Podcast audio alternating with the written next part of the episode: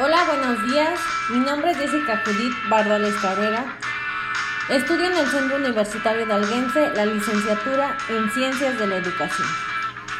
Estoy en el grupo 19, en el grupo matutino. El día de hoy hablaré de un tema de suma importancia, que es la educación no formal.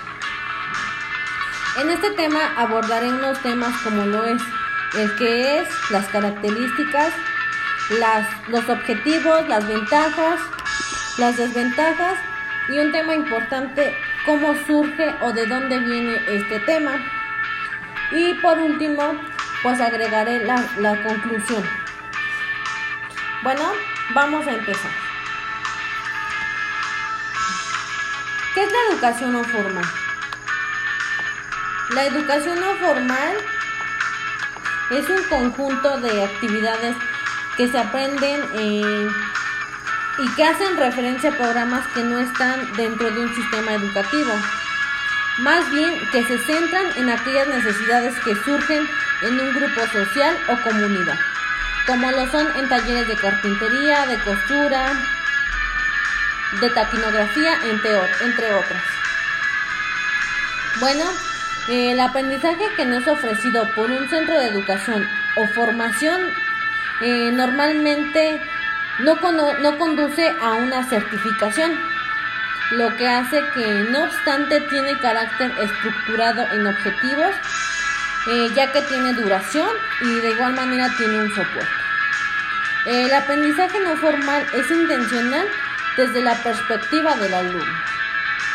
Bueno, algunas características es que no se limita a lugares a tiempos de programación específicos, como lo es la educación formal, como lo es en primaria, que en primaria tienen que entrar los niños de 6 años a 12 años.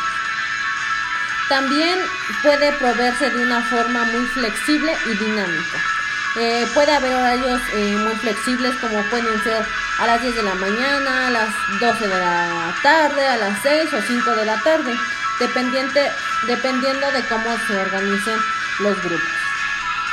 Otra característica es que no se limita el aprendizaje a una edad determinada, como sí lo hace la educación formal en muchos casos. Eh, también eh, otra característica es que son actividades educativas que se realizan eh, fuera de una estructura formal del sistema. También se, se imparten en cierto tiempo de aprendizaje a determinados subgrupos, que pueden ser tanto adultos como a niños. Bueno, algunos objetivos es que transmiten conocimientos básicos y habilidades. Eh, de igual manera modifican las condiciones de vida. Porque si eres adulto te pueden enseñar algún oficio como lo es la carpintería y puedes sacar algún beneficio de este curso. También eh, busca concientizar eh, los procesos educativos para operar el cambio social. otro objetivo es que crea programas educativos que propician actitudes, valores, competencias y forman eh, de organización social. Son capaces de operar en el cambio y atienden las necesidades existentes.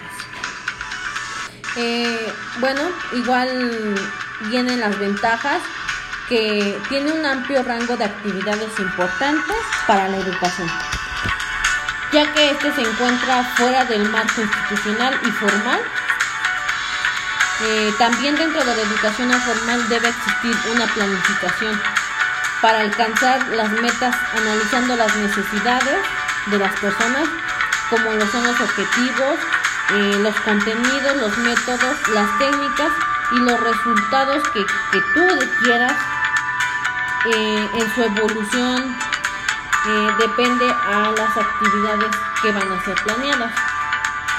Otra ventaja es que las perspectivas de la educación no formales son de suma importancia, ya que establecen educación para todos, como lo es la continuidad educativa, el desarrollo cognitivo, el fomento al seguimiento de la formación, la alternación del estudio y el trabajo. Eh, también eh, tiene relaciones entre escuela y empresa, eh, la formación de profesionales de la educación y la colaboración de la familia, en el entorno. Bueno, algunas desventajas es que los niños institucionalizados que no tienen de dónde adquirir un ingreso para acudir a, clases, como lo es en las zonas rurales, ya que en las zonas rurales no tienen la solvencia económica para que sus hijos tengan una escuela de calidad. De igual manera, la educación puede llegar a ser agobiante y se puede pensar que el conocimiento es inútil, que los niños piensen que el conocimiento no sirve para nada y que es mejor el trabajo. Eso igual eh, se debe de pensar mucho, tanto como docente como directivo. También eh, otra desventaja es que eh, la superación personal es propia y debe ser sabia la elección que tú decidas estudiar.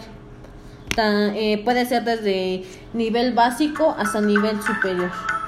Bueno, una ventaja y desventaja es que de las tres modalidades educativas nos damos cuenta eh, de cómo se da la educación en los diferentes ámbitos, que son ejecutados de acuerdo a la educación formal, a la educación no formal y a la educación informal.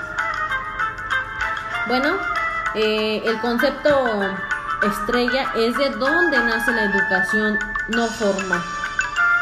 Y esta educación no formal eh, nace de la problemática de la pobreza, que ya se había mencionado que esta se da eh, y se experimenta en los seres humanos que habitaban en las zonas rurales.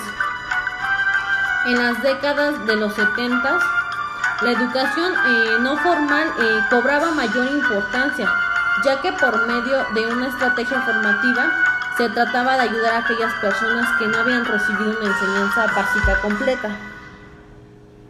Y bueno, de igual manera la educación no formal eh, se da mediante acciones educativas organizadas fuera del sistema escolar. Eh, como había sido mencionado, se imparten cursos como puede ser de carpintería, cursos de verano o cursos de deporte, como lo es fútbol, básquetbol y voleibol. Eh, también no utiliza métodos. Eh, lo malo es que es sin certificación y puede ser involuntario. Y bueno, eh, pues en conclusión con este tema, nos damos cuenta de la diversidad que hay entre la, el ambiente rural y el ambiente urbano, que hace que haga referencia a que programas que no están dentro de los sistemas educativos o que no estén centrados en las necesidades que surgen en los grupos sociales o en las comunidades, pues eh, estos no sean muy importantes, ya que como sabemos de donde obtenemos todos los conocimientos y aprendizajes de estos tipos de educación, se imparten en la educación formal, desde educación básica hasta nivel superior. Y bueno, en los niveles educativos, eh, en la sociedad y de igual manera en las acciones educativas que dan los docentes hacia las personas para adquirir un mejor conocimiento. Bueno, eh, esto fue todo por mi tema. Espero eh, haya estado muy muy bien explicado. Quiero agradecer y en referencias pues yo eh, ocupé artículos de Redalit. Eh, mi autor que escogí fue eh, a Joaquín Gregory en 1983 y a Cabello María en 2002. Bueno, esto fue todo. Gracias.